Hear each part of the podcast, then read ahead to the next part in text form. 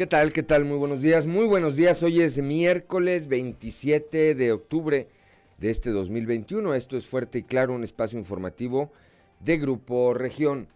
Yo soy Juan de León y saludo como todas las mañanas a quienes nos acompañan a través de nuestras diferentes frecuencias en todo el territorio del estado. Aquí para el sureste de Coahuila a través de la señal de la 91.3 de frecuencia modulada transmitiendo desde el corazón del centro histórico de la capital del estado. Para las regiones centro, centro desierto, carbonífera y cinco manantiales, por la 91.1 de FM, transmitiendo desde Monclova, desde la capital del acero.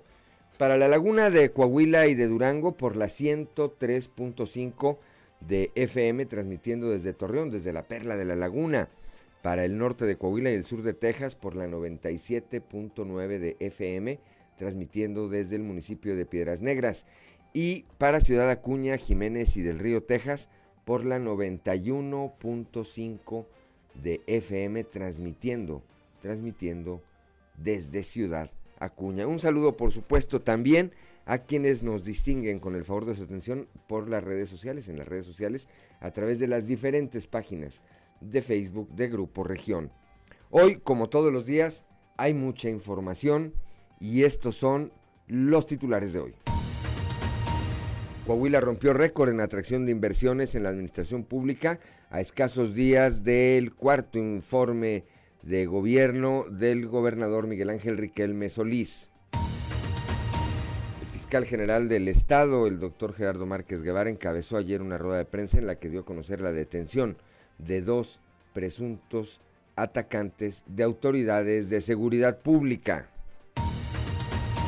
La diócesis de Saltillo autoriza peregrinaciones con motivo de la celebración de la Virgen de Guadalupe. Autorizan, autorizan eh, reabrir los, los panteones al público en el Día de Muertos.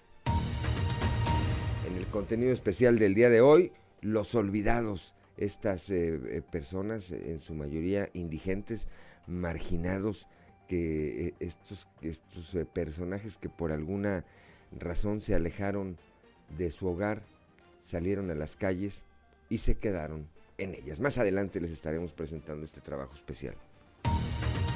En aumento, eh, van en aumento los divorcios y las demandas por pensión alimentaria. Este fenómeno que se ve todos los días en los juzgados en materia civil. A la baja, feminicidios en Coahuila, dice el fiscal general del estado también que en lo que va de este 2021 se han presentado 18 eh, feminicidios en eh, Coahuila, 5 menos, 5 menos que el año anterior en este mismo periodo de tiempo. En eh, Saltillo, aquí en Saltillo, en el marco de las actividades por el 20 aniversario de Aguas de Saltillo, el Consejo de Administración encabezado por su presidente honorario, el alcalde Manolo Jiménez Salinas, inauguró el Centro de Control Operativo, así como la nueva imagen corporativa de la empresa paramunicipal. Bueno, esta, esta y otra información hoy aquí en Fuerte y Claro. Comenzamos.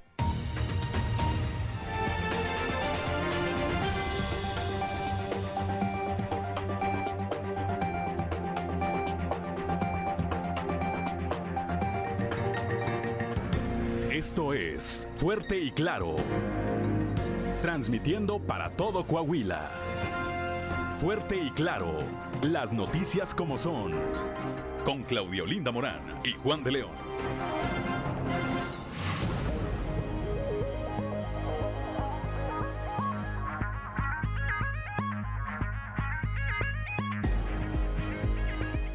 Son las 6 de la mañana, 6 de la mañana con Siete minutos. Claudio Linda Morán, muy buenos días. Muy buenos días, Juan. Muy buenos días a toda la audiencia que nos acompaña. A esta hora de la mañana, la temperatura en Saltillo 16 grados, en Monclova 24, Piedras Negras 24, Torreón 17, General Cepeda 16 grados, Arteaga 15, Ciudad Acuña 23 grados, Musquis 23, San Juan de Sabinas 22 grados, San Buenaventura 24, Cuatro Ciénegas 23 grados, Parras 16 y Ramos Arispe 19 grados. Pero si usted quiere conocer a detalle el pronóstico del tiempo, vamos con Angélica Acosta.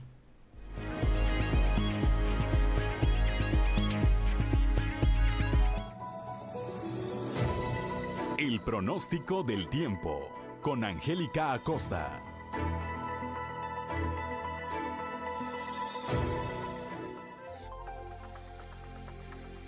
Hola, hola, ¿cómo están?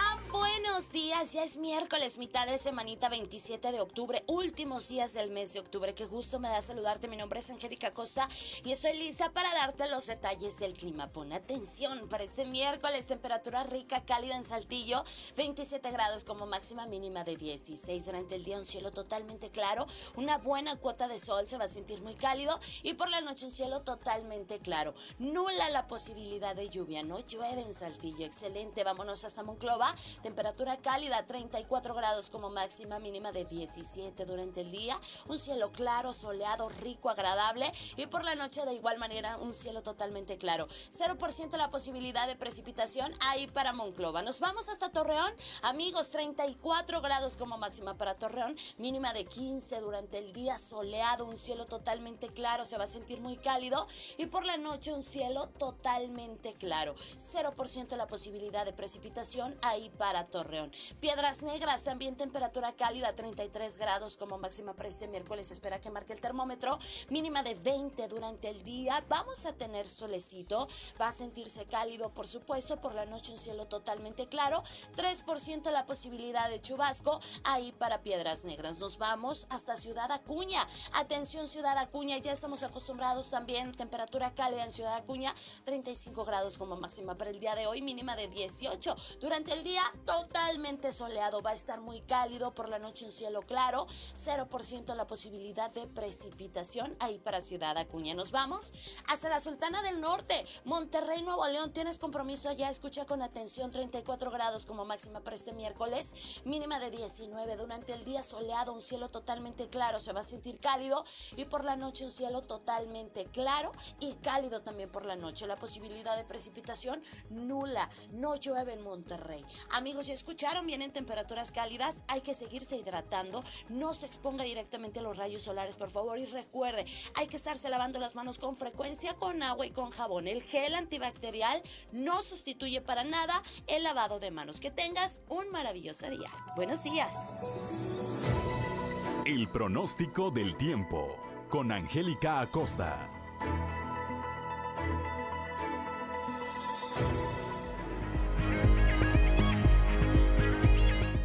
Son las 6 de la mañana, 6 de la mañana con 10 minutos, hora de ir con Ricardo Guzmán a las efemérides del día. One, two, three o'clock, four o'clock, rock. ¿Quiere conocer qué ocurrió un día como hoy? Estas son las efemérides con Ricardo Guzmán.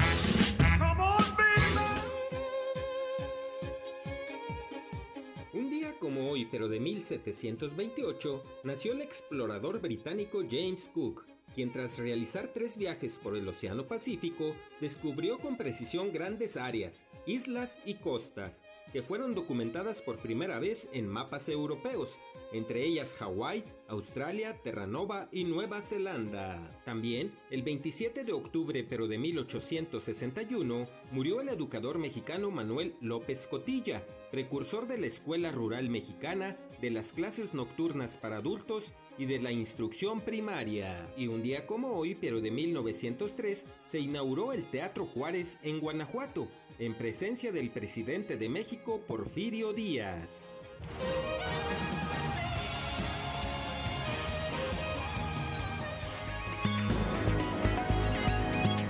Son las 6 de la mañana, 6 de la mañana con 11 minutos, que no se le haga tarde y vamos ahora con Claudia Olinda Moral al Santoral del día de hoy. Hoy se celebra quienes lleven por nombre Evaristo, Frumencio, Florencio, Sabina y Cristeta. ¿Me lo repites, Claudia? Evaristo. Evaristo. Frumencio, Florencio, Sabina, la maestra Sabina, y Cristeta. Evaristo Madero, Marcos, que ya regresó de Boston, andaba en Boston sin pasaporte. Ya está por aquí. Florencio, Florencio Sillera, ya el alcalde de Frontera, Lencho Siller. Bueno, pues a, todos los que tengan algo que celebrar, que lleven alguno de estos nombres, eh, primero muchas felicidades y después háganlo con las precauciones necesarias. 6 de la mañana, 6 de la mañana con 12 minutos, hora de ir con Noé Santoyo al mundo de los deportes. Resumen Estadio con Noé Santoyo.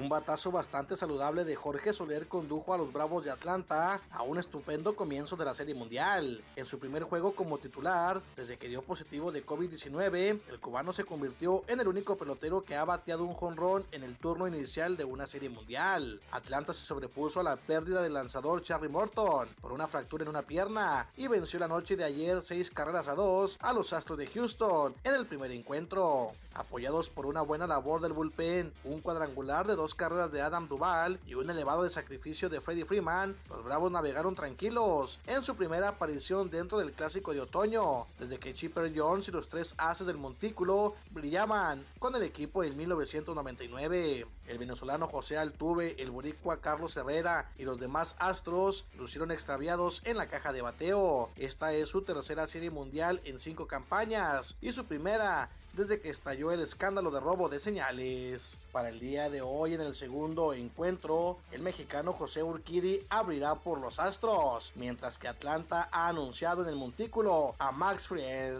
En actividad de la NBA, los Lakers de Los Ángeles y LeBron James sacaron un gran triunfo de casa de los Spurs de San Antonio por marcador de 125 a 121 en la mejor noche de la reciente temporada de la NBA para Anthony Davis y Russell Westbrook, los mejores encestadores por mucho del quinteto de Los Ángeles. El mercado de fichaje se pone a punto en el entorno de Irving Lozano, pues su nombre toma fuerza para militar en el fútbol inglés. Sin embargo, su destino tendría un giro radical, ya que ahora se perfila como posible jugador del Manchester United. El Chucky Lozano estaría en el radar de Antonio Conte, después de ser vinculado con el Newcastle en días anteriores. Pero para ello el Napoli solo escuchará ofertas a partir de los 50 millones de dólares. La incógnita de por qué Javier Chicharito Hernández no ha sido convocado a la selección mexicana de fútbol, finalmente fue despejada por John de Luisa, presidente de la Federación Mexicana de Fútbol. El directivo descartó que exista algún veto en contra del delantero, pero explicó que este antepuso temas personales por encima de los grupales, y ello no fue del agrado del director técnico Gerardo Martino.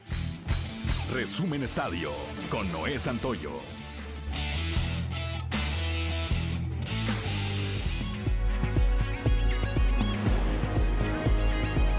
Son, son las 6 de la mañana, 6 de la mañana con 15 minutos. 6 de la mañana con 15 minutos. Claudio Linda Morán, la cotización peso dólar. Hoy miércoles 27 de octubre el tipo de cambio promedio del dólar en México es de un dólar por 20 pesos con 14 centavos, a la compra 19 con 90, a la venta 20 con 37. Muy bien. 6 de la mañana, 6 de la mañana con 16 minutos. Vamos ahora a un resumen de la información nacional. Hay 11 desaparecidos y 120 casas incendiadas por ataque en Oaxaca.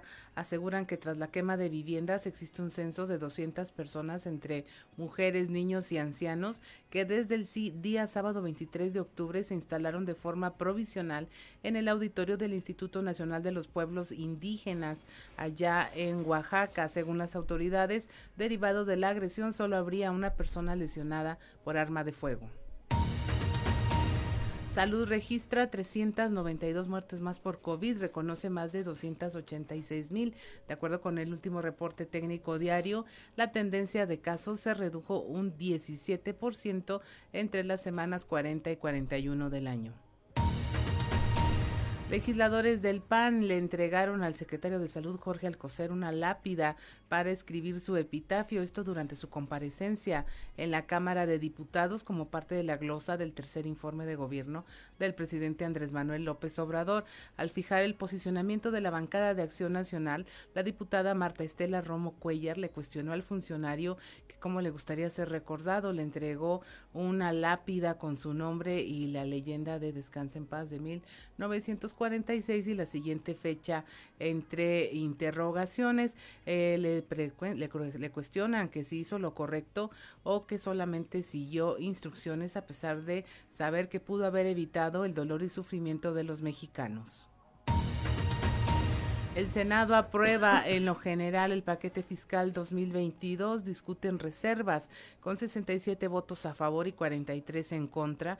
Los senadores aprobaron los cambios a la ley del impuesto sobre la renta, la ley del impuesto al valor agregado, la ley del impuesto especial sobre producción y servicios, también la de automóviles nuevos, así como al Código Fiscal de la Federación. Los dictámenes mantienen la propuesta de que los jóvenes mayores de 18 años se inscriban de manera obligatoria en el registro Federal de Contribuyentes, el RFC, a partir del primero de enero y también incluyen el tope en las deducciones a las donaciones que personas físicas hacen a las organizaciones civiles, quienes podrían dejar de percibir financiamiento para atender a personas con necesidades especiales. Alerta a la Comisión Interamericana de Derechos Humanos sobre la emergencia migratoria en el norte del país y Centroamérica. El incremento del flujo de personas en Norteamérica y Centroamérica que se ha registrado en los últimos meses ha alcanzado un nivel de emergencia que involucra las medidas adoptadas para su contención. Eh, la Comisión Interamericana de Derechos Humanos dice que se está en el nivel de una crisis de lesa humanidad. Esto durante la audiencia preparatoria para la elaboración de un informe regional sobre la movilidad humana. Ahí el alto comisionado de las Naciones Unidas para los Derechos Humanos, Guillermo Fernández, cuestionó las deportaciones masivas que se han registrado desde Estados Unidos y México. Subrayó que con la aplicación del denominado título 42 relacionado a la emergencia sanitaria por la pandemia entre marzo de 2020 y agosto de 2021 se ha deportado desde Estados Unidos a más de 845 mil migrantes sin respetar los procesos de derecho a asilo o de refugio. Y finalmente los diputados estallan contra Bartlett por la reforma eléctrica y hacen burla, le hacen burla con un dinosaurio. Legisladores panistas y de Movimiento Ciudadano detallaron que con dicha reforma se busca afectar de gran manera a todas las industrias del sector que se dedican a energías limpias al grado de expropiar el equipo de las privadas. El diputado Mauricio Prieto Gómez del PRD hizo burla de Bartlett al subir al estrado con un dinosaurio con el eslogan de la CFE. Le dijo, bienvenido director a esta soberanía. Hoy por la mañana desperté y el dinosaurio seguía allí. Hasta aquí la información nacional. Gracias. Gracias, Claudio Linda Morán. Son las 6 de la mañana, 6 de la mañana con 20 minutos. Estamos en Fuerte y Claro.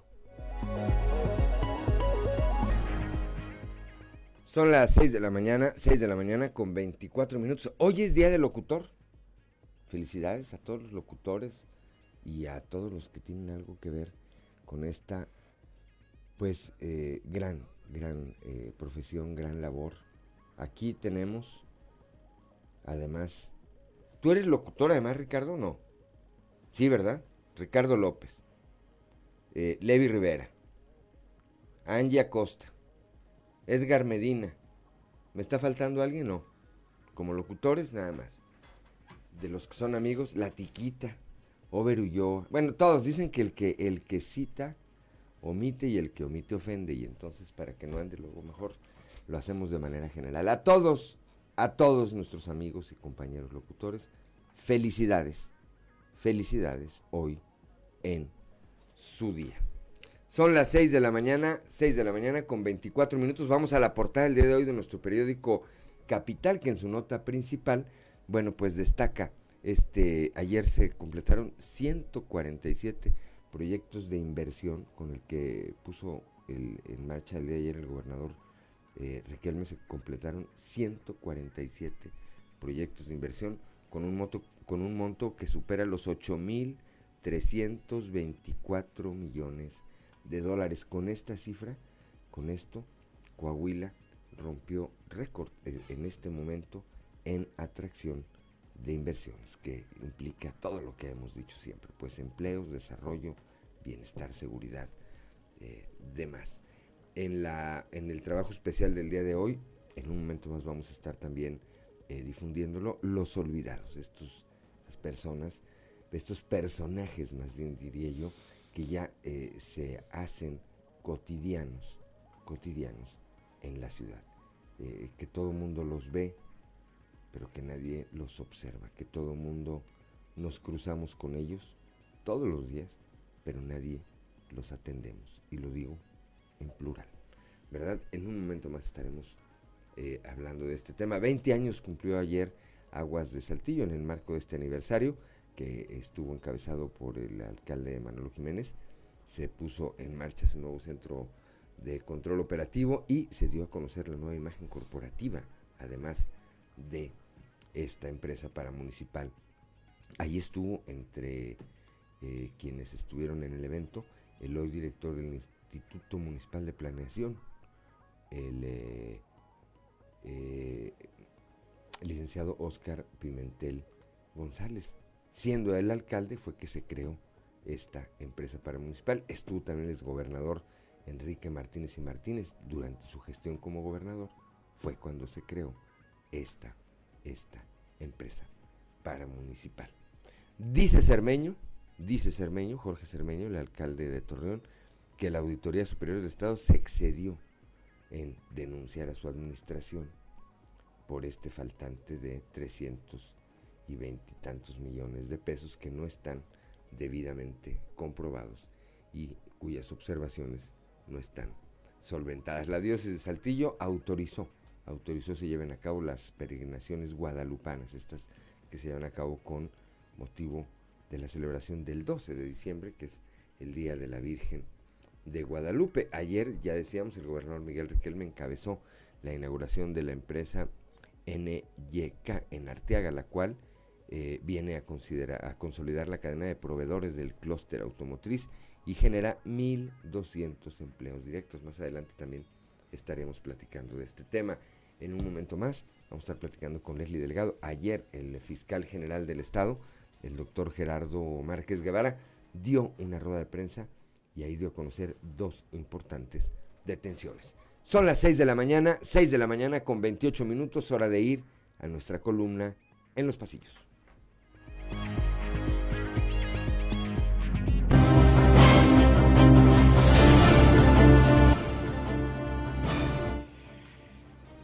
Y en el cartón de hoy, ¿qué tanto es tantito? Que nos muestra Jorge Cermeño con antifaz y una playera a rayas mientras lleva dos sendas bolsas con signos de pesos que dicen Administración Cimas Torreón. Y él nos comenta, con las manos arriba por supuesto, me parece un exceso que la auditoría me denuncie por unos cuantos cientos de millones de pesos.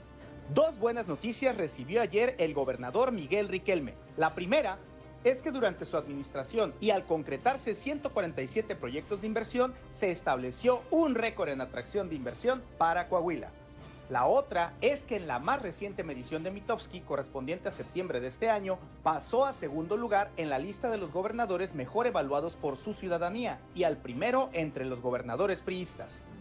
Donde continúa sin ninguna complicación el proceso de entrega-recepción es en la Administración Municipal de Saltillo, en donde los equipos de Manolo Jiménez, actual alcalde, y Chema Fraustro, alcalde electo, avanzan ahora con el cuarto bloque al que corresponde la Dirección de Pensiones y Instituto Municipal de Cultura, además del DIF Saltillo.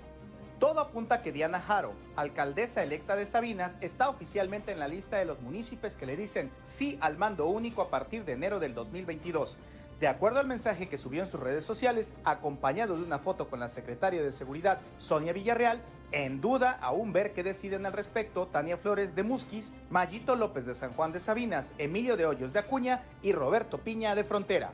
Quien logró entrar al IEC en calidad de consejero electoral fue Daniel Lautzi, cercano a la exdiputada local del PRD, Claudia Ramírez, quien además de otros amigos, por supuesto, se sumaron ayer a las felicitaciones por este logro. Ya son las 6 de la mañana, 6 de la mañana con 30 minutos. Vamos rápidamente a un panorama informativo por el estado. Comenzamos aquí, en el sureste, con nuestra compañera Leslie Delgado, que estuvo ayer en esta rueda de prensa que encabezó el fiscal general del estado, el doctor Gerardo Márquez Guevara. Leslie, muy buenos días. Un día informando desde la ciudad de Saltillo, el fiscal general del estado de Coahuila, Gerardo Márquez Guevara, dio a conocer este martes mediante una rueda de prensa la detención de dos presuntos atacantes de autoridades de seguridad pública, En primera instancia detalló que se complementó una orden de aprehensión en contra de César Horacio N., a quien se le atribuye la agresión con arma de fuego realizada a un agente de la Policía Preventiva Municipal el pasado 25 de agosto en el filtro de vigilancia ubicado sobre la carretera 57 y que recibió al menos cinco disparos desde el interior de una camioneta negra. A continuación, escucharemos su declaración. Dar a conocer dos detenciones eh, muy relevantes que tienen que ver con ataques directos a las eh, autoridades de seguridad pública, tanto en el municipio de Piedras Negras como en esta ciudad de Saltillo, Coahuila. Comentarles, en primer término, que el día eh, de las últimas horas, pues, fue cumplimentada una orden de aprehensión en contra de una de las personas que se les atribuye el ataque a la gente de vialidad en la ciudad de Piedras Negras, Coahuila, el día 5 de septiembre del año en curso, en donde eh, descendieron por lo menos una persona visible en, un dato de prueba consistente en un video eh, para disparar en contra del agente de tránsito eh, que tripulaba una unidad en ese momento. además tenemos también eh, otro evento de la detención de una persona aquí en la ciudad de Saltillo, Coahuila, que también está vinculado al ataque que sufrió el filtro de revisión ubicado en la carretera 57. Efectuaron disparos en el filtro de revisión en donde se encontraba un agente policíaco en ambos casos es importante destacar que se trata de afrentas contra eh, corporaciones de seguridad pública, que el propósito por lo menos que revelan estas acciones es desestabilizar a nuestras eh, dependencias policíacas por la fortaleza que han presentado, la coordinación que tienen con el ejército mexicano, con la Guardia Nacional. Agradezco la intervención y deseo que tengan un excelente día. Gracias a Leslie Delgado cuando son las 6 de la mañana, 6 de la mañana con 33 minutos, Claudio Linda Morán.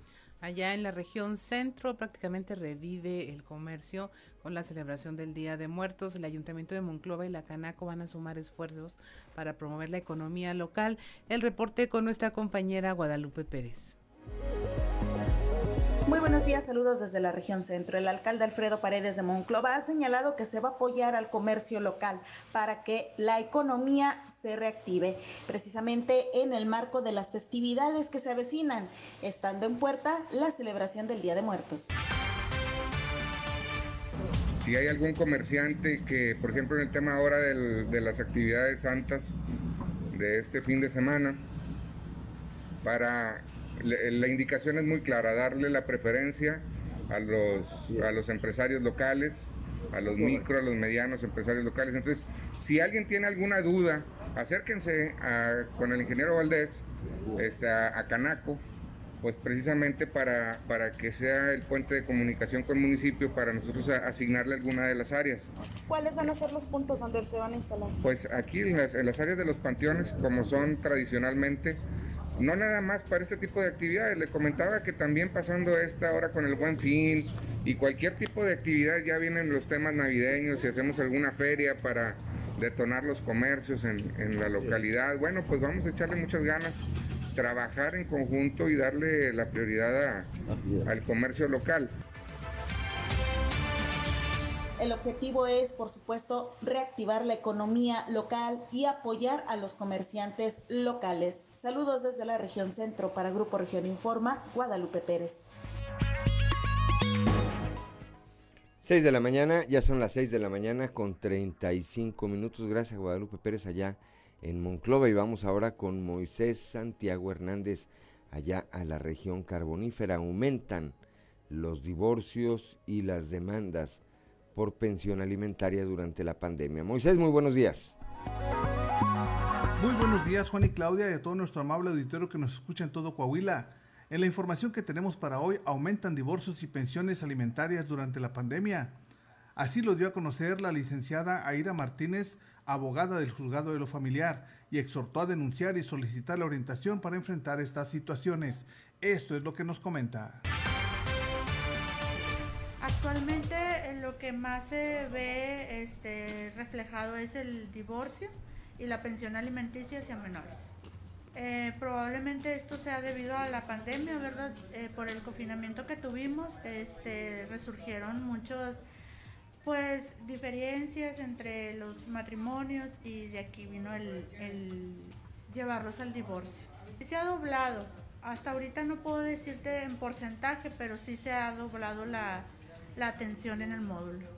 Es una es algo cotidiano ya, que la mayoría de los padres se separa y no quieren llevar la responsabilidad que, que en realidad eso no es una responsabilidad, es un derecho del menor tener lo que es el alimento.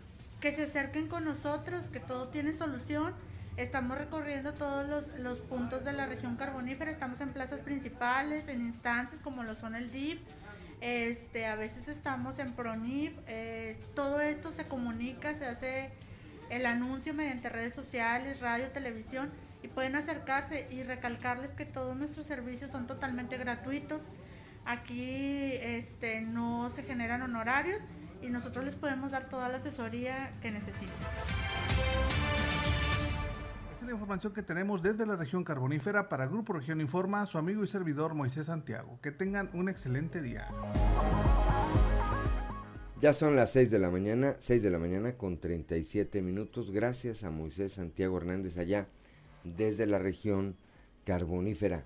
Claudia Olinda Morán allá en la región norte, como no hay una base de datos que diga cuántos menores de entre 12 a 17 años padecen alguna comorbilidad para el tema de la vacunación, pues están llamando por parte de la Secretaría del Bienestar a los padres para que acudan a llevarlos. La información con nuestra compañera Norma Ramírez.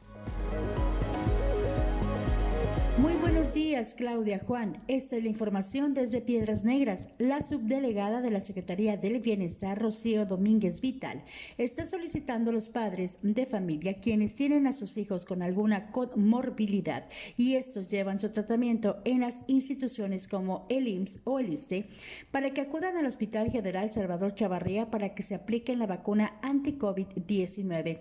Esto a raíz que ellos no cuentan con una base de datos en donde se les pueda comunicar directamente con este sector de la población en los rangos de 12 a 17 años que pertenecen a estas instituciones de salud.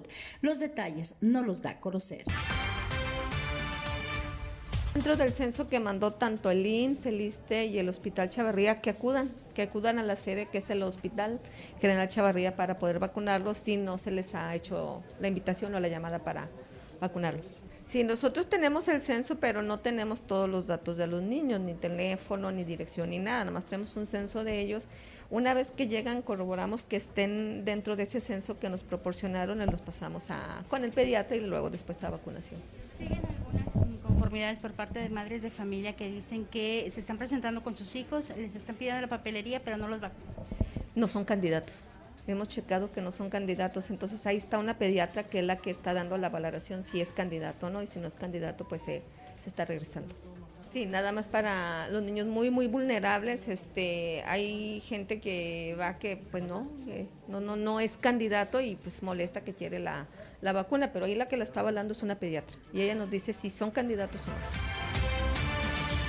Para Fuerte y Claro, Norma Ramírez. Son las 6 de la mañana, 6 de la mañana con 40 minutos. Estamos aquí en Fuerte y Claro.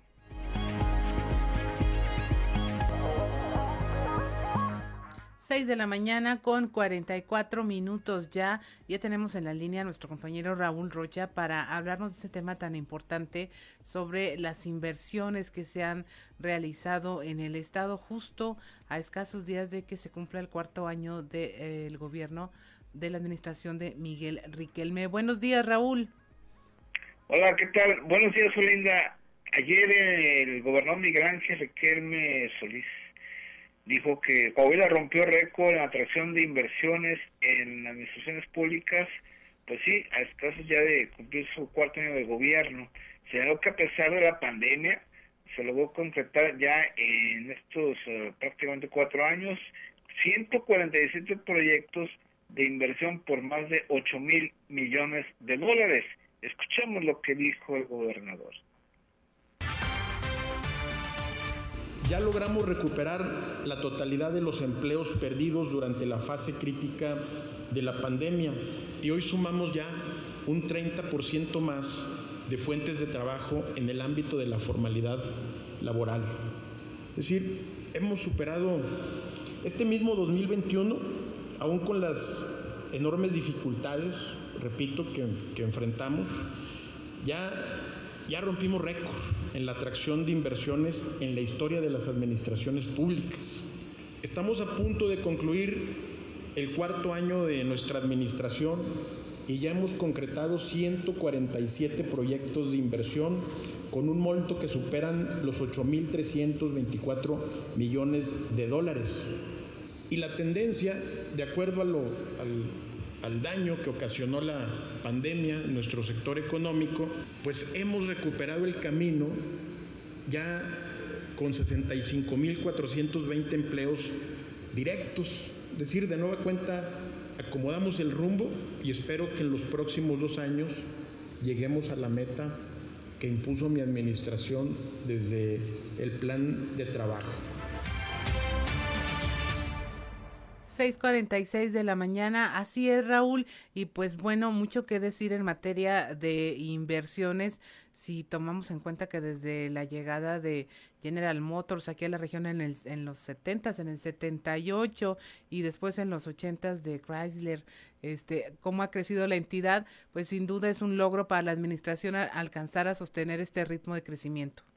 Sí, eh, así como lo comentas, el gobierno estatal ha sido facilitador de la llegada de inversiones, perdón, eh, por ejemplo, dijo el gobernador que al paso de este de este año, pues ha anunciado eh, 20 inversiones hasta este mes de octubre. Dice, bueno, van 19, la número 20 la vamos a anunciar próximamente, es decir, este año ha anunciado dos por, por mes y pues ese es el paso que han imprimido, sobre todo por lo que él indica, ¿no? El estar dando seguridad a las empresas, a la población al general Estado y por supuesto que el Estado de Derecho. Estos son factores que realmente detectan, observan eh, los inversionistas y son puntos que atraen a que lleguen a Covila para que se establezcan en el territorio covilense. Así es, Raúl, y pues nuestra audiencia lo puede ver. Simplemente hay eh, plantas que, como en el caso de Daimler, empiezan con 50 hectáreas y ya van en 300 o más, eh, en 300 o más. Eso habla de que hay confianza eh, como inversionistas en quedarse aquí en la entidad. Pues muchas gracias, Raúl, por tu reporte. Que tengas una excelente jornada. Igualmente, Linda, a la orden. Son las 6 de la mañana, 6 de la mañana con 48 minutos. Vemos como en eh, una región como en la que estamos acá en el sureste, Claudia, hay desarrollo económico, eso permite, y, es eh, parte de esta dinámica, pues que haya un parque vehicular mayor y sin recursos federales, sin los recursos federales que hacen falta para adecuar la infraestructura en vialidades, hay ratos en que Saltillo es complicadísimo circular complicadísimo. Ya no es hora pico, es zona pico. Zona pico.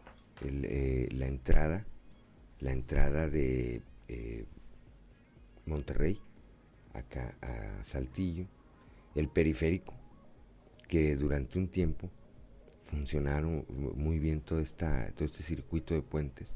El centro, pues no se diga, ¿no? Así y es que es materialmente, materialmente imposible, imposible eh, circular, pero eh, hay que entenderlo, es la falta de recursos económicos de parte del gobierno, del gobierno federal. Son las 6 de la mañana, 6 de la mañana con 49 minutos. Vamos ahora a Torreón, allá con a la Perla de la Laguna, con mi compañero Víctor Barrón. Dice Jorge Cermeño, el alcalde de Torreón, que estas denuncias que interpuso en contra de su administración la Auditoría Superior del Estado son un exceso. Víctor, muy buenos días. Buenos días, Juan, y buenos días a nuestros amigos de Fuerte y Claro. Así es, pues el día de ayer aquí en Torreón, eh, al término de un evento eh, municipal, el alcalde respondió de esta manera sobre la cuestión que, eh, pues luego de esta investigación de Grupo Región salió a la luz en cuanto a ese faltante o cuestiones de observaciones por aclarar que en suma, de si nos referimos a la administración municipal, y por otra parte al CIMAS de Torreón, son más de 300 millones de pesos los que no han sido eh, eh, aclarados en el ejercicio 2018. El alcalde Jorge Cermeño se dijo, tranquilo Juan, esto es cosa seria, es una denuncia penal de la ACE ante la Fiscalía Anticorrupción. Y bueno, el alcalde insiste en que todo eso eh, está plenamente resuelto, está solventado y bueno, sin más, escuchemos lo que respondió el día de ayer aquí en Torreón el alcalde Jorge Cermeño. Yo les digo que las observaciones que hay en las auditorías son de forma. No hay ningún faltante ni en obras ni en compras. Lo que me parece irresponsable es que señalen como si hubiera un eh, faltante de obras y de servicios, que no, ahí están se están solventando. Es una exageración. O sea, no hay ningún faltante, vuelvo a asegurarlo, ni en compras ni en obras. Por supuesto, no falta nada. Todas las obras y todas las compras se han hecho y se han llevado a cabo. Lo que trabajo de la auditoría pues es observar las posibles irregularidades que pueda haber. Todas, todas. En eso estamos. ¿No hay temor de que vayan funcionarios a la cárcel, alcalde? Ay, no, no. No, bueno, pues digo, si, si, quiere, si quieren que haya arbitrariedades, bueno, pues no, no hay ningún faltante, ¿eh? No nos hemos robado ni un peso.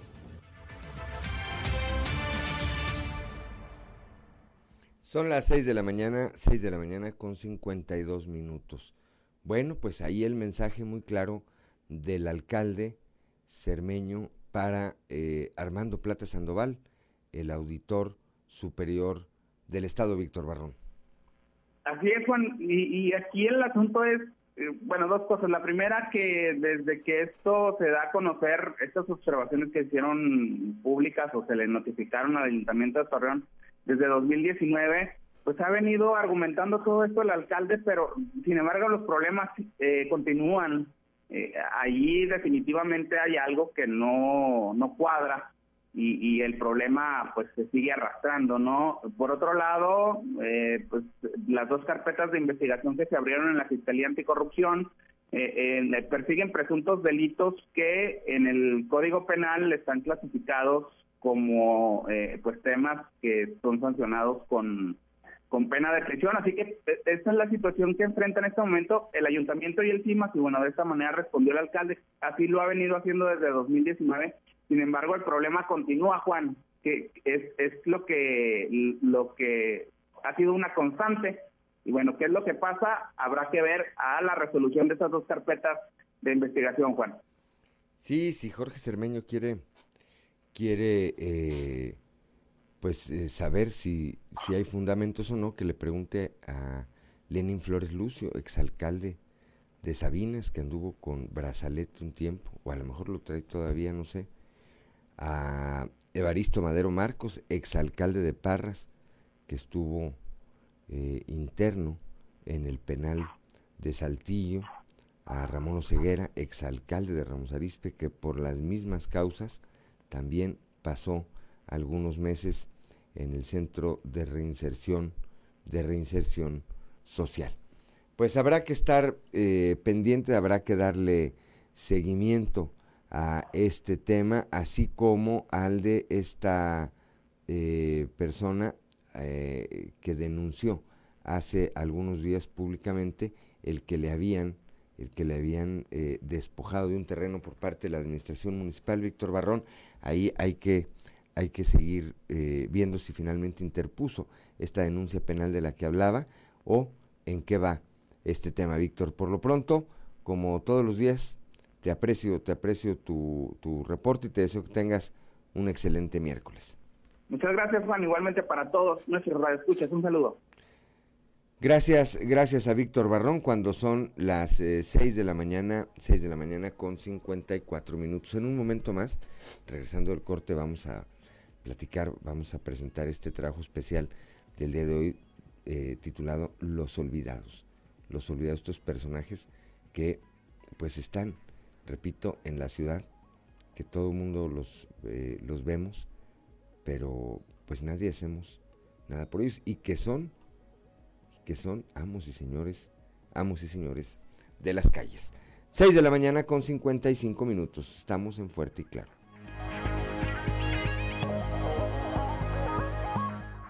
Ya son las 6 de la mañana, 6 de la mañana con 59, 59 minutos. Vamos ahora a presentar este trabajo especial de Grupo Región el día de hoy titulado Los Olvidados. Escuchemos.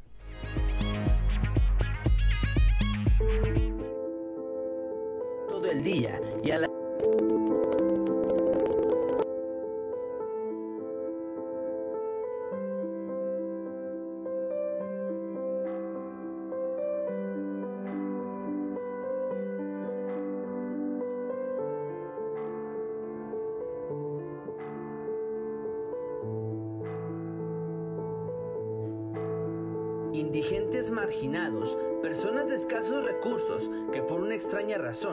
se alejaron de su hogar, salieron a las calles y se quedaron en ellas.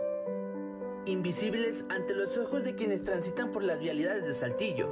Desde hace un tiempo, toda la ciudad es para ellos una gran mansión por la que pueden deambular a la hora que les plazca y sin importar, se detienen en una banqueta, plaza pública o bajo un puente vehicular y se echan a dormir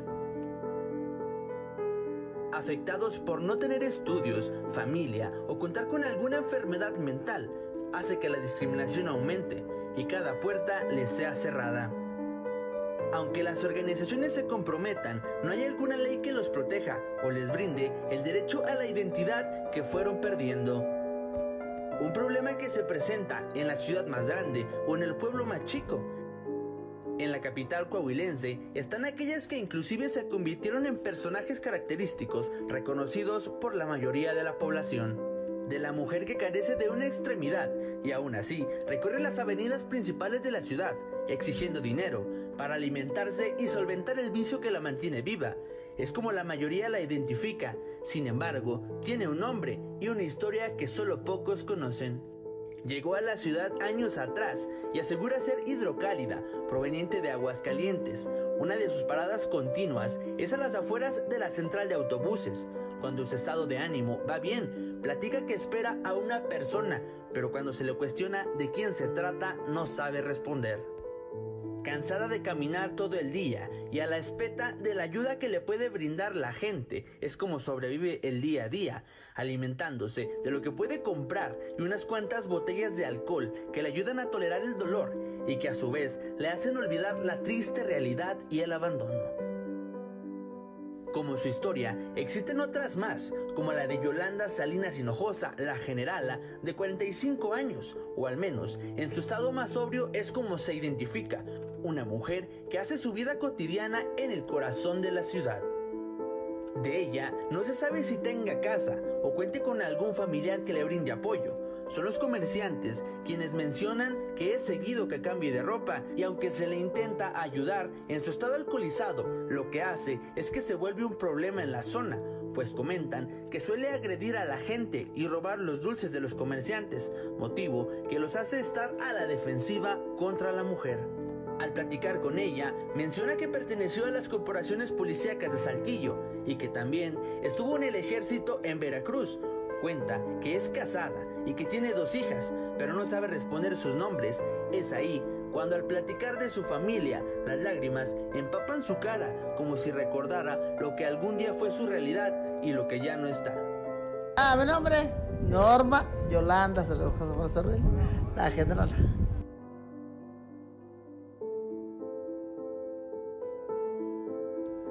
entre locura y abandono es como estas personas siguen su vida manteniendo un vicio y como muchos, el reto es buscar el alimento, salir adelante y no morir en el intento.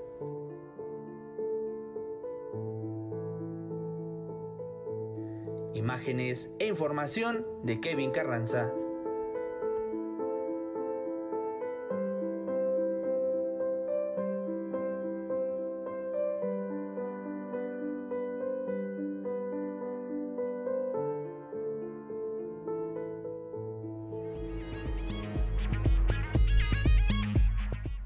Son las 7, 7 de la mañana, 7 de la mañana con 4 minutos. La diócesis de Saltillo autorizó, autorizó ya que se lleven a cabo las peregrinaciones con motivo del Día de la Virgen de Guadalupe. Leslie Delgado tiene los detalles.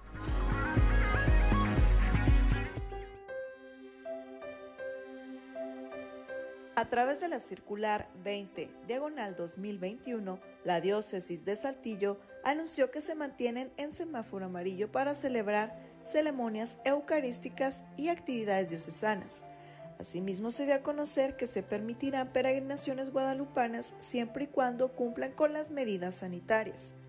Cada comunidad prevea un plan de realización conforme a las indicaciones sanitarias vigentes para las celebraciones religiosas, Recomendamos que, de llevarse a cabo las peregrinaciones, sean con un recorrido breve y en grupos que guarden las indicaciones sanitarias correspondientes, cuidando se mantenga la piedad y devoción adecuadas para los peregrinos, menciona el comunicado. No obstante, los cursos de catequesis podrían retornar al modelo presencial respetando los lineamientos y protocolos. Dicha decisión deberá ser evaluada tanto por los equipos de catequesis como por los padres de familia. Para la realización de retiros y talleres que impliquen pernoctar en el mismo recinto, se tendrá que aplicar los filtros y protocolos, por lo que para este mes de noviembre se podrían permitir dichas actividades dependiendo del semáforo epidemiológico. Cabe mencionar que la circular fue firmada por el obispo de Saltillo, Monseñor Hilario González. Informó para Grupo Región Leslie Delgado.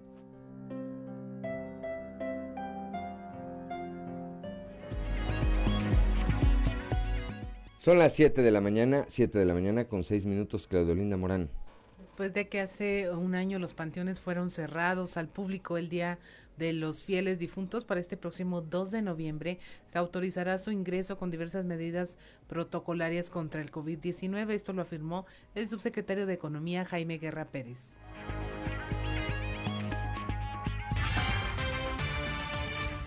Entonces sí se van a abrir los panteones, como lo mencionaba el gobernador. Hay un mercado alrededor, en venta de flores y demás, que fue restringido, se acuerdan, el año pasado.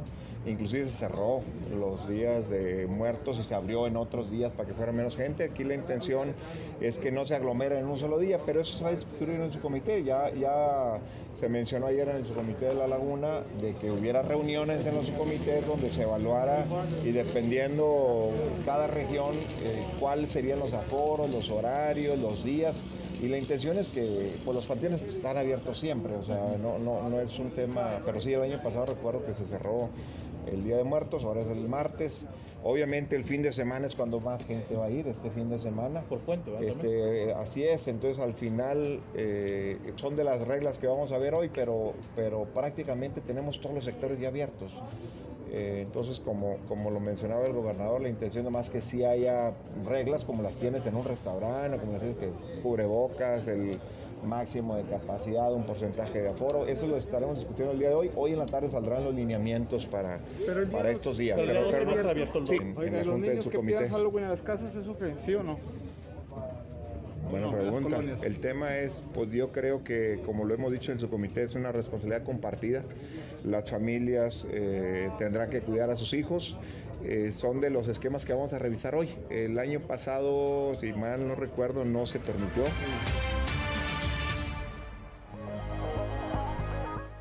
7 de la mañana, 7 de la mañana con 8 minutos. Creo que es importante puntualizar.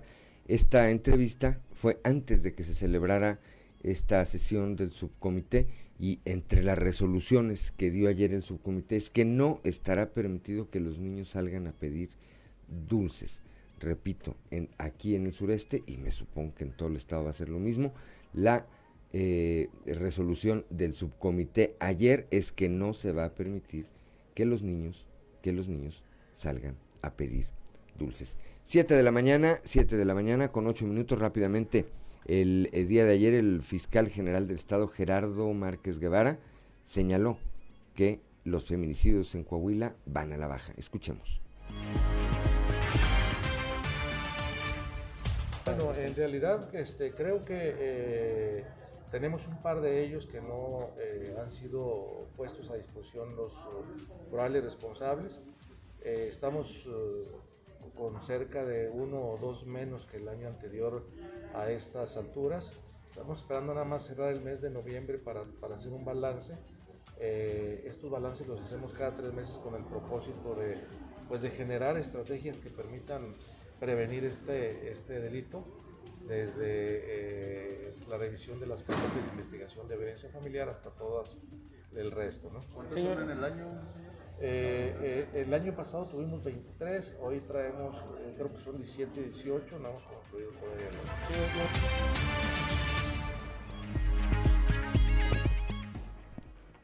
Son las 7 de la mañana, 7 de la mañana con 9 minutos. Estoy tratando de recuperar aquí los acuerdos del eh, los acuerdos del subcomité.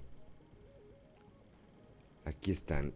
Eh, a ver, entre otros, la Dirección de Protección Civil y Bomberos informó que en coordinación con la Comisaría de Seguridad Pública intensificarán el operativo en los centros nocturnos para supervisar que se cumplan los protocolos establecidos. Se contará con personal en recorridos al interior de las colonias para evitar gran concentración de personas en las fiestas de Halloween. Se realiza un exhorto a los padres y madres de familia a evitar que niñas, niños y adolescentes salgan a pedir dulces en Halloween ante el riesgo del contagio de COVID-19. ¿Ya estamos listos? Y finalmente, y finalmente, eh, se señaló que desde el pasado lunes se lleva a cabo un operativo en los diferentes panteones de la ciudad para revisar que no exista algún tipo de riesgo, toda vez que se van a abrir.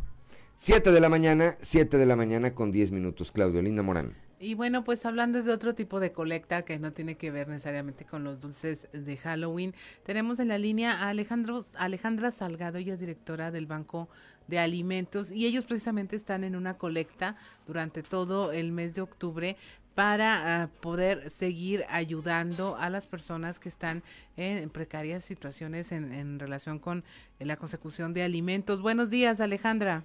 Buenos días, Claudia. Muchísimas gracias por este espacio. ¿Cómo va la colecta? Ya estamos a escasos días de que se cierre el mes de octubre. Así es, Claudia, como tú dices, bueno, y comentarle a toda la gente que nos está escuchando, eh, la colecta que hace Banco de Alimentos siempre es en el mes de octubre. La hace no nada más Banco de Alimentos de Saltillo, sino todos los bancos de alimentos a nivel nacional, que somos 55 la llevamos a cabo en este mes, ya que eh, celebramos el Día Internacional de la Alimentación, que es el 16 de octubre. Es por eso que eh, intensificamos el apoyo y, y, y empezamos a pedir apoyo a la ciudadanía para que todos vayan a apoyar a los bancos de alimentos con alimento básico. Y te comento que ahorita vamos muy bien, hemos tenido muy buena respuesta por parte de los colegios, por parte también de las empresas eh, y de los agricultores también que se han sumado a esta colecta y nos han estado apoyando últimamente. Eh, todavía estamos a tiempo, eh, todavía tenemos una semanita más para estar apoyando. Ya llevamos nuestra meta eh, en este mes de la colecta, te comento que son 100 toneladas. Ya ahorita llevamos más de 75 toneladas recaudadas.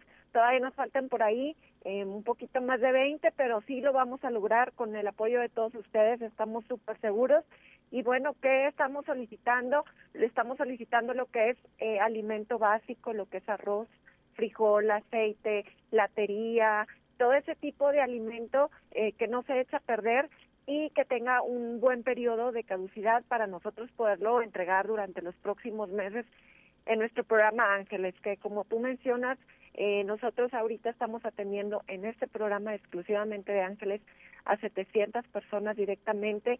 Son personas que se encuentran en una situación de pobreza extrema o personas que tienen alguna capacidad diferente y los apoyamos mes con mes con una despensa mensual de forma gratuita hasta sus hogares en toda la región sureste del estado, tanto en áreas urbanas como rurales. Ahí tenemos a nuestros ángeles que mes con mes esperan el apoyo de Banco de Alimentos para que pues ellos puedan tener ahí un plato en su mesa. Es por eso que es bien importante la colaboración de todos ustedes. Eh, pueden llevarlo ahí eh, directamente a las instalaciones del banco. Estamos ubicados ahí en Vito Alessio Robles, enfrente casi ahí de la FECA. Este, y también nos pueden hablar al teléfono 415-7656 y también podemos acudir por algún donativo en especial así como también eh, comentarte que también si no está en su casa y no puede, se le hace muy difícil llevar eh, pues alimento y todo lo que también puede puede hacer y apoyar también es se pueden ingresar a nuestras redes sociales que estamos en Facebook como Banco de Alimentos de Saltillo y en Instagram estamos también como banco.alimentos.saltillo, todo en minúscula, y ahí también van a encontrar unos posts en donde estamos ahí, tenemos un código QR y te puedes sumar a la colecta a través de una plataforma eh, de PayPal, escaneas el código, te redirecciona ahí a PayPal y puedes donar desde cinco pesos hasta lo que tú quieras y todo eso también se va a transformar en alimento para la gente más necesitada.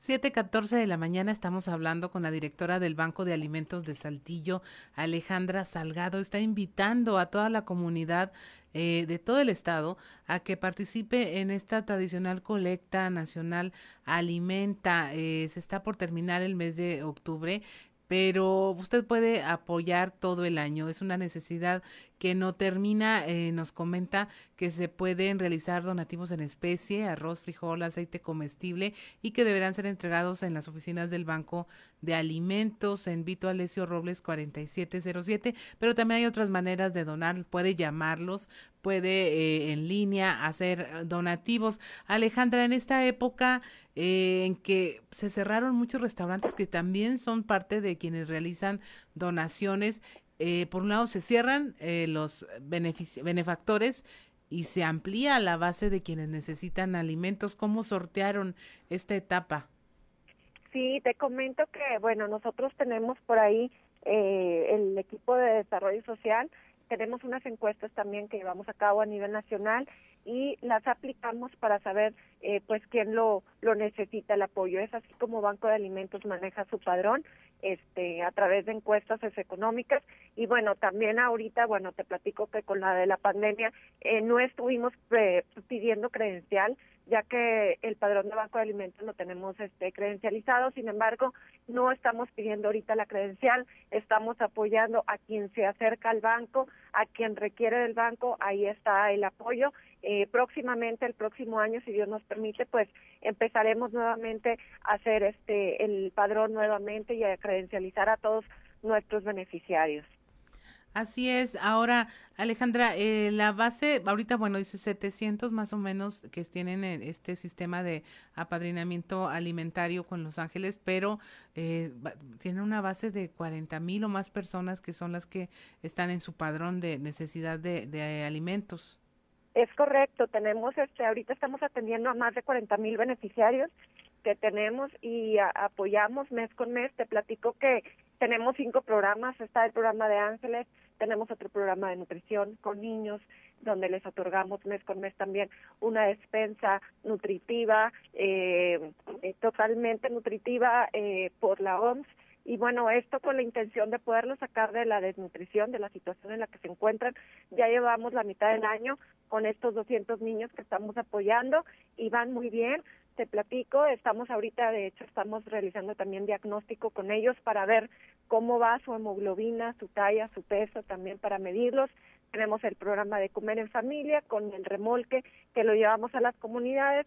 Ahorita se está llevando a cabo de manera virtual este programa de comer en familia donde enseñamos la importancia y el aumento de consumo de fruta y verdura. Eso es súper importante ahorita que nos hace mucha falta eh, y bueno, también el valor de comer en familia, que al menos una vez al día te sientes con tu eh, familia a poder desayunar, comer o cenar. Es bien importante la integración familiar ahorita. Y bueno, también tenemos, te platico, el otro programa que son centros de distribución, donde Banco de Alimentos acude a comunidades. Tenemos ahorita ya son 155 comunidades que acudimos semana con semana eh, en tanto en área urbana como en área rural y entregamos un paquete, es un apoyo familiar a, las personas que atendemos con una cuota de recuperación de 70 pesos. Este, y bueno, lleva algo de básico, los paquetes y también perecedero en su mayoría. Y son los programas que tenemos y también sumando al programa de instituciones, también te platico que atendemos también lo que son casas, hogares, eh, asilos de ancianos también, eh, tenemos ahorita 55 instituciones que están dadas de alta con nosotros y van semana a semana por alimento para que puedan este, ellos también tener para sus comedores durante la semana. Así es, pues ya la escuché usted, Alejandra Salgado, directora del Banco de Alimentos. Todavía hay oportunidad de ayudar. Los canales para ayudar seguirán abiertos. Ahorita son intensivos por eh, razón de la campaña. ¿Cuántas toneladas dijiste que faltan?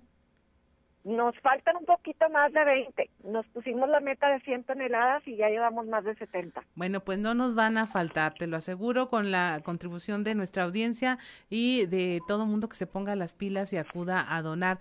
Muchas eh, gracias, Alejandra, por haber conversado con nosotros esta mañana. Muchísimas gracias a ustedes, Claudia, por el espacio. Pues ahí lo tiene. Eh, no deje de colaborar, de ayudar a esta actividad es alimentar, es la base de eh, la vida, es la base de la familia, el comer juntos y pues nada más imagine que a veces no hay ni qué comer y que usted podría estar ayudando a lo mejor con un kilo de frijol, de arroz, aceite comestible y estoy segura de que el Banco de Alimentos va a llegar a esta meta de 100 toneladas durante este mes de octubre. Eh, son las 7 de la mañana con 20 minutos. Estamos en Fuerte y Claro. Regresamos. Seguimos en Fuerte y Claro.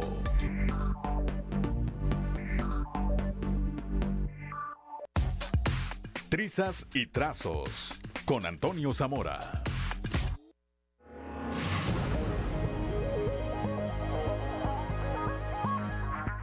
Son las 7 de la mañana, 7 de la mañana con 25 minutos. Y como todos los días, allá desde la capital del acero, nuestro amigo y compañero periodista Antonio Zamora. Toño, muy buenos días. Buenos días, Juan. Buenos días a las personas que nos sintonizan a esta hora.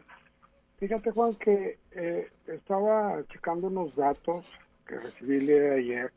Me parecen muy interesantes de cómo ha crecido las preferencias del gobernador Miguel Riquelme entre los poblenses eh, pues, en un año subió 10 puntos porcentuales aproximadamente.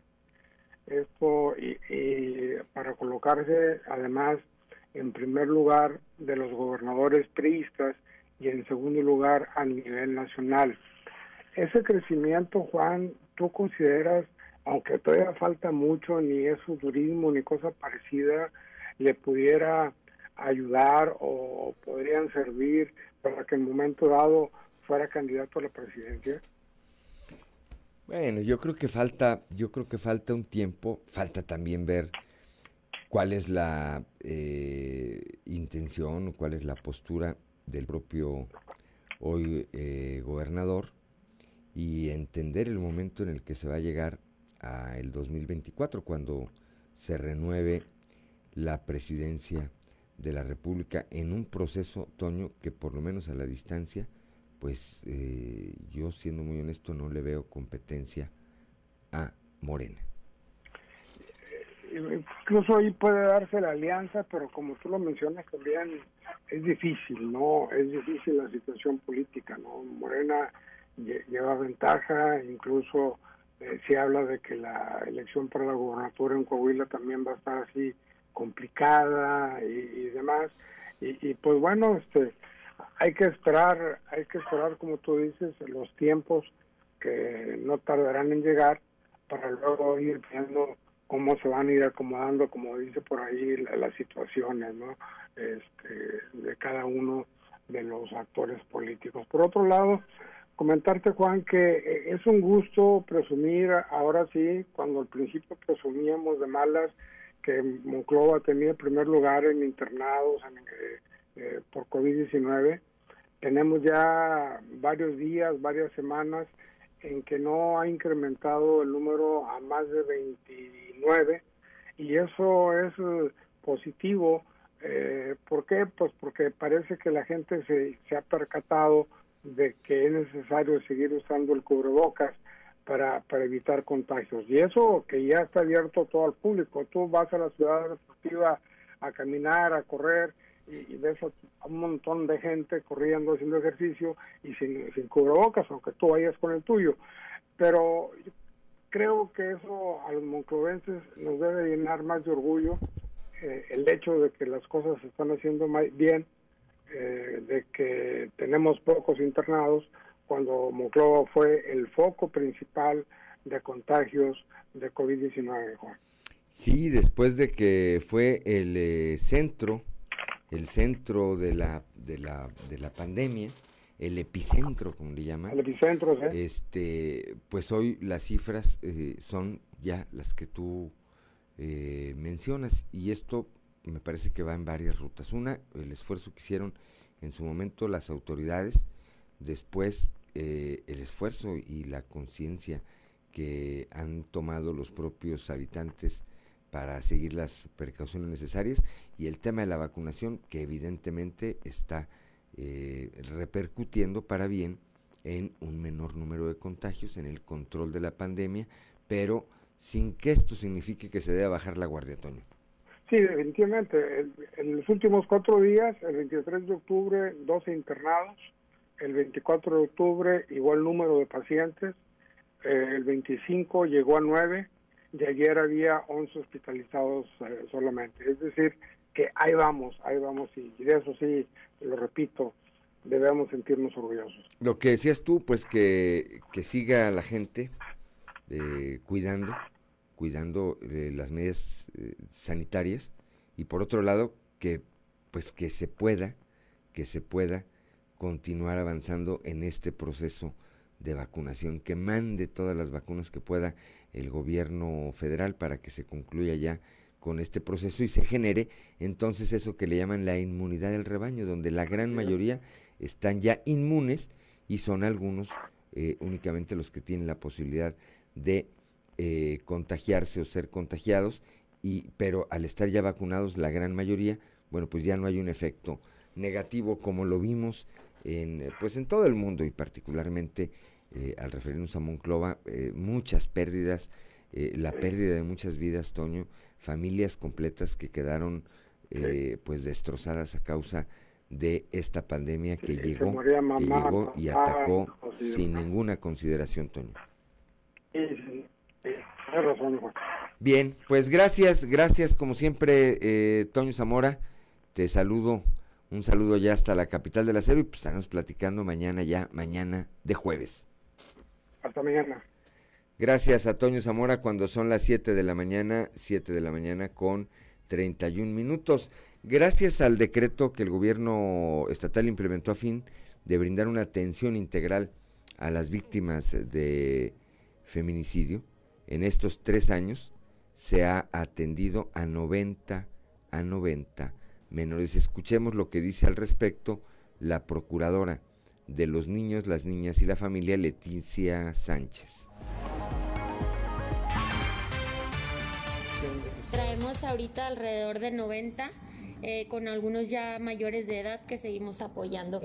Ellos en todo el estado tenemos divididos por todo el estado en los municipios donde ha habido feminicidios. Nosotros trabajamos muy coordinadamente con parte de fiscalía, que ellos son quienes tienen el padrón, y nosotros ya nos encargamos de hacer eh, ejecutar el decreto. ¿A cuánto asciende lo que les dan de beca? Bueno, eh, bimestralmente son eh, alrededor de, depende del niño, la familia, como se imparte ya por parte de finanzas, nosotros nada más los entregamos, pero ya es una cantidad que ellos reciben en general, porque acuérdense que son cuatro a veces por familia, las víctimas, eh, tres por familia, entonces ya ellos es una cantidad de...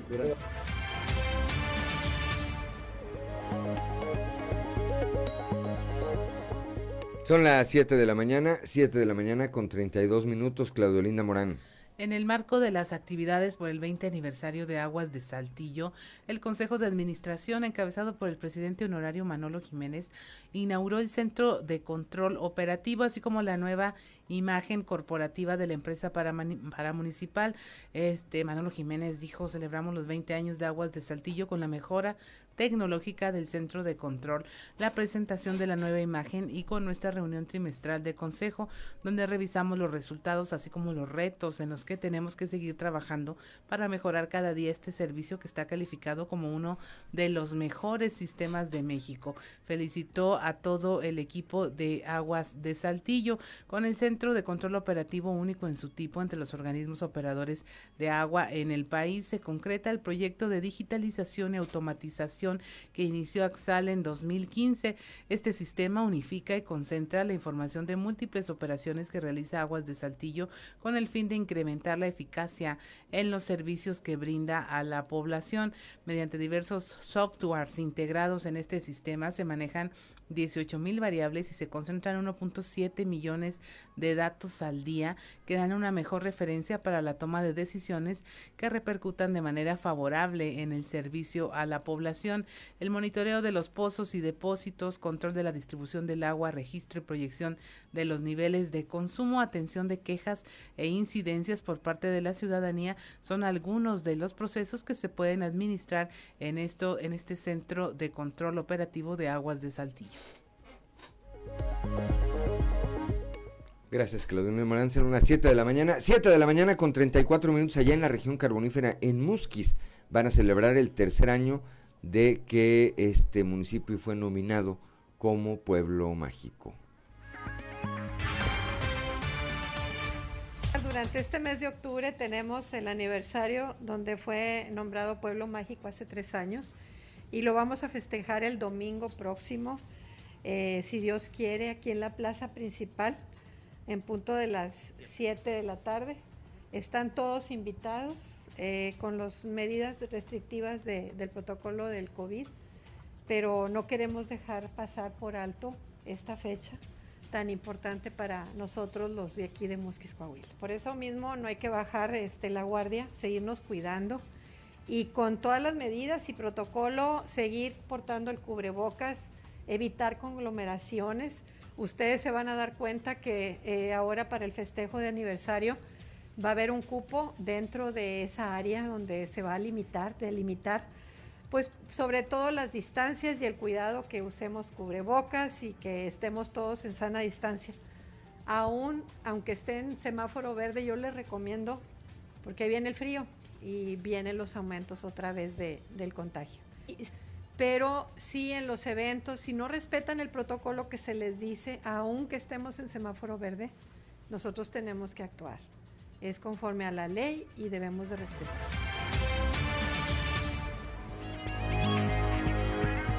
Son las 7 de la mañana, 7 de la mañana con 35 minutos. Escuchábamos a la alcaldesa Luisa Alejandra Santos Cadena, alcaldesa de Mosquis. Claudio Linda Morán. La violencia familiar continúa siendo una realidad. Noemí, una joven madre de familia de apenas 21 años, relató los momentos de angustia que vivió con su pareja, dijo que se decidió a dejarlo y a denunciarlo, puesto que eran muy recurrentes los pleitos y ya no pudo aguantar más ante la violencia que ejercía su esposo. Además, le preocupa el futuro de sus hijos de 2, 4 y 5 años y un bebé de 3 meses, esto en la región carbonífera. Este, estábamos en mi casa y mi esposo me pidió de, almorzar. Me levanté y dice de almorzar y salió con que no, que quería lonche. Me empezó a gritar, me empezó a pegar. Este, y luego ya, pues que se iba a ir y que yo tenía un dinero ahí que era para lo del gas. Yo no tengo estufa. Yo hago en un sartencito chiquito. Este, mi papá tiene, o vivo con mi papá, él sí tiene tanque, estufa. Le dije yo, pues que yo tenía 100 pesos, eran para lo del gas. Entonces se los agarró y después se echó a la bolsa. Y le dije yo, dame el dinero para lo del niño, para el gas, para darle de comer a los niños, porque me quebró el sartén donde yo hago de comer. Dijo, no, dijo, no te voy a dar nada. Dijo, prefiero a comer yo a comer los niños. Entonces yo le dije, bueno, agarra el dinero, pero lárgate. O sea, pues sí, ¿verdad? ¿Cómo vas a preferir tú comer tú a comer tus hijos? ¿Cuántos hijos? Cuatro. ¿Qué edades uno tiene cinco, una cuatro, el de dos y un bebé de tres meses. Entonces yo salí toda con la sangre porque traía mucha. Yo salí y me hice hacia afuera y luego me dijo, yo me salí porque yo me sentía mal. Yo me empecé a marear y me quería desmayar. Entonces yo me salí a agarrar aire. Y el vecino me, habló- me vio y le habló a la patrulla. Entonces iba pasando la patrulla y yo salí, iba a salir a, a hablarles, a correr a hablarles y él me pegó con un bate aquí.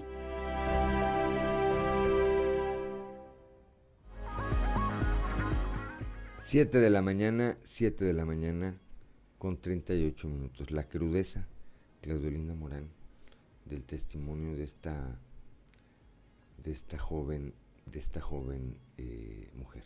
Así es, dos, cuatro, cinco años y un bebé de tres meses. Tiene 21 años. Es- 21 años. Ajá.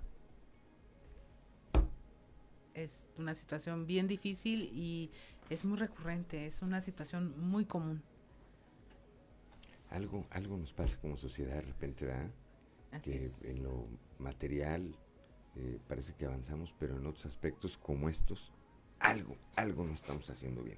Son las 7 de la mañana, 7 de la mañana con 38 minutos, como parte del proceso judicial por el desfalco de 7 millones de pesos en la sección eh, 288 del Fondo de Prohuelga. Esto allá en Monclova, el secretario general del Sindicato Nacional Democrático Obrero, Ismael Leija, compareció ante el juez. Escuchemos.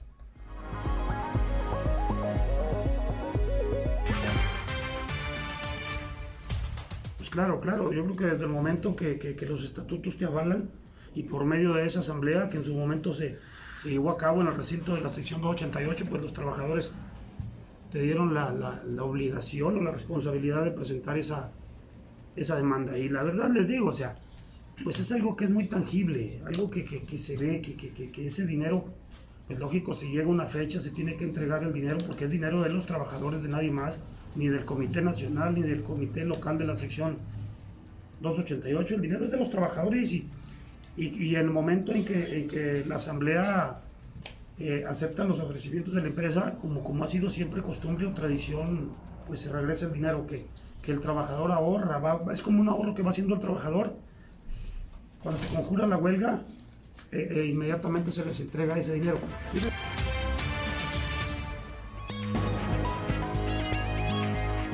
Son las 7 de la mañana, 7 de la mañana con 40 minutos. Estamos en Fuerte y Claro.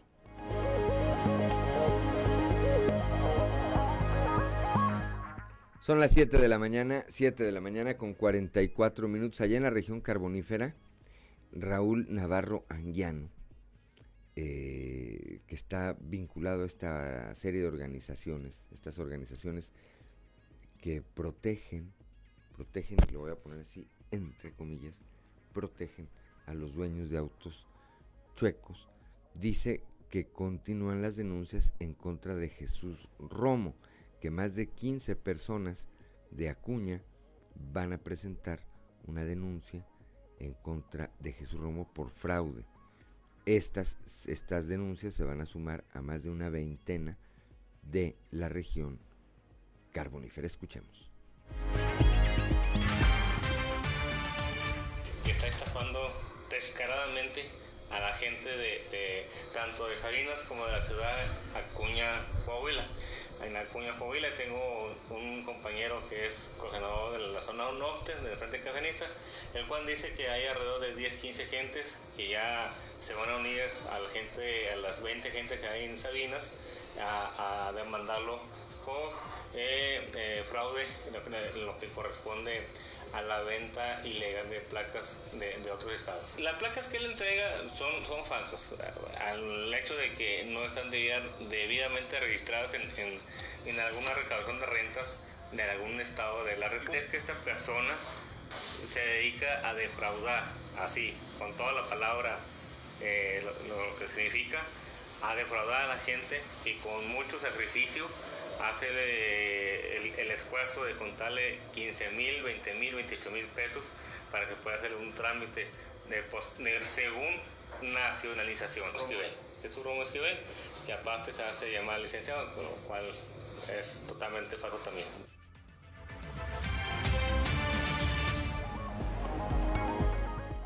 Son las 7 de la mañana, 7 de la mañana con 46 minutos. Claudio Linda Morán. En un punto de acuerdo que presentó el diputado Álvaro Moreira Valdés, hizo un exhorto al INEGI para que incluya alineamientos para la recopilación de información y estadísticas que permitan conocer las cifras oficiales de la población de talla pequeña en el país.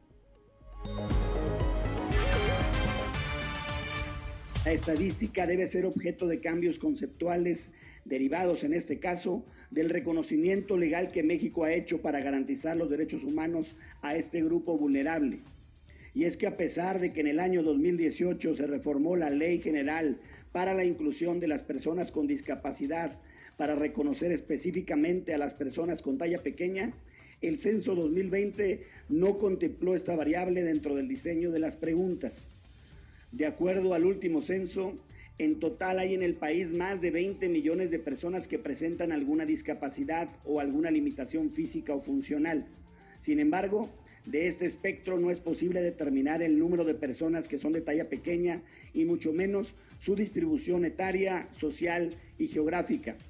Al respecto, la Comisión Nacional de los Derechos Humanos externó su preocupación ante la falta de estadísticas oficiales en México resaltando que el INEGI no cuenta con un padrón de ese grupo poblacional. No cabe duda que este instituto es un referente nacional e internacional que ha logrado ganarse la credibilidad y confianza de la ciudadanía. Justo por ello es que se requiere de su intervención para identificar de manera puntualizada a la población que tiene esa condición.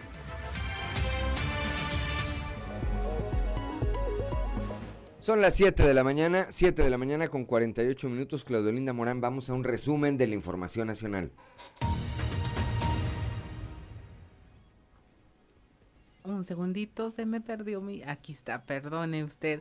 11 desaparecidos y 120 casas incendiadas por ataque en Oaxaca. Aseguran que tras la quema de viviendas existe un censo de 200 personas entre mujeres, niños y ancianos que desde el día sábado 23 de octubre se instalaron de forma provisional en el auditorio del Instituto Nacional de los Pueblos Indígenas ubicado en el barrio de San Diego de la ciudad de Tlaxiaco, Oaxaca. Según las autoridades de este estado, derivado de la agresión, solo hay una persona lesionada por arma de fuego.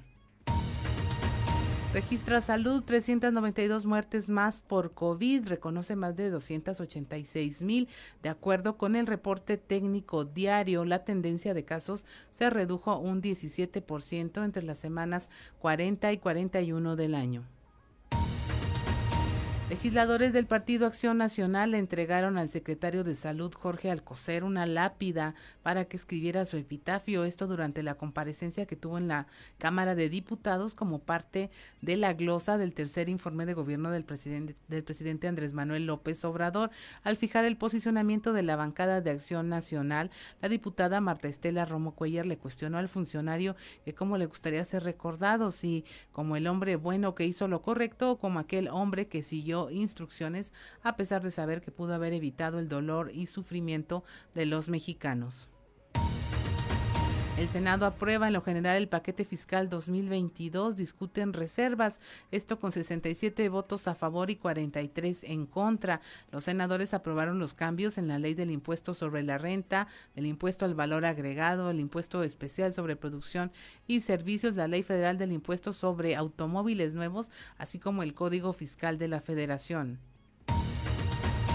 Alerta la Comisión Interamericana de Derechos Humanos sobre la emergencia migratoria en Norte y Centroamérica, en Centroamérica, esto ante el incremento del flujo de personas que se ha registrado en los últimos meses y que ha alcanzado un nivel de emergencia migratoria. Estamos en el nivel de una crisis de lesa humanidad, sostuvo la relatora de la Comisión Interamericana de Derechos Humanos, esto sobre una audiencia en una audiencia preparatoria para la elaboración de un informe regional sobre la movilidad humana.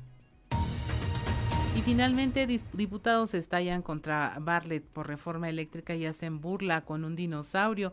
Los legisladores eh, panistas y de Movimiento Ciudadano detallaron que con dicha reforma se busca afectar de gran manera todas las industrias del sector que se dedican a las energías limpias al grado de expropiar el equipo a las privadas. El diputado Mauricio Prieto Gómez del PRD hizo burla de Bartlett para subir al estrado. Sube con un dinosaurio con el eslogan de la CFE y dice dice, bienvenido director a esta soberanía. Hoy por la mañana desperté y el dinosaurio seguía aquí. Y hasta aquí la información nacional. Gracias, Claudolina Morán. 7 de la mañana con 51 minutos. Vamos rápidamente al mundo de los espectáculos con Ámbar Lozano. El show de los famosos con Amberly Lozano. Juez suspende captura de Laura Bozo, pero deberá pagar más de 2 millones de pesos. Un juez federal dio un respiro a la presentadora de televisión Laura Bozo ¿Por qué suspendió temporalmente la orden de aprehensión que pesa en su contra? Derivado de la venta de un inmueble que estaba embargado por el Servicio de Administración Tributaria. Juan Miguel Ortiz Marmolejo, juez noveno de Distrito de Amparo y Juicios Federales en el Estado de México, otorgó una suspensión provisional que impide a la Fiscalía General de la República detenerla en estos momentos. Para que la medida cautelar no pierda su efecto, Laura Bozo deberá presentar una garantía de 2.600.000 pesos, la cual tendrá que cubrir en los próximos cinco días, plazo que correrá a partir de que sea notificada. El juzgador señaló que el monto de la garantía impuesta se realizó tomando en consideración el año patrimonial que presuntamente provocó, el cual asciende a 12.760.071 pesos.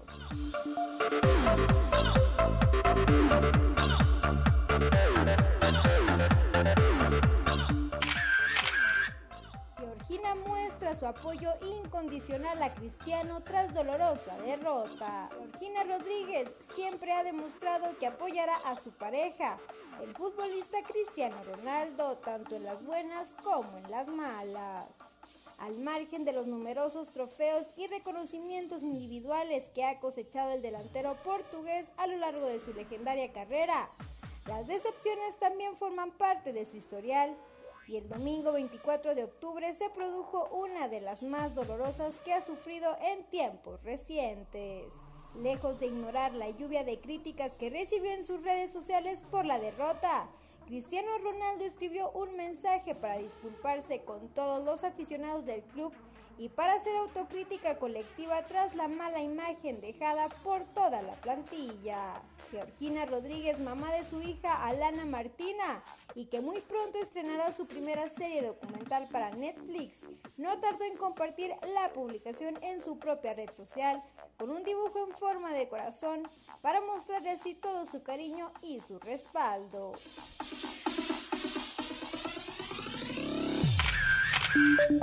Reportó para Grupo Región Amberly Lozano. Son las 7 de la mañana, 7 de la mañana con 54 minutos, pues ya nos vamos, ya nos vamos esta mañana de miércoles 27 de octubre. Eh, gracias, como siempre, por acompañarnos aquí en este espacio informativo de Fuerte y Claro, un espacio informativo de Grupo Región bajo la dirección general de David Aguillón Rosales. Yo soy Juan de León y le deseo que tenga usted el mejor de los días.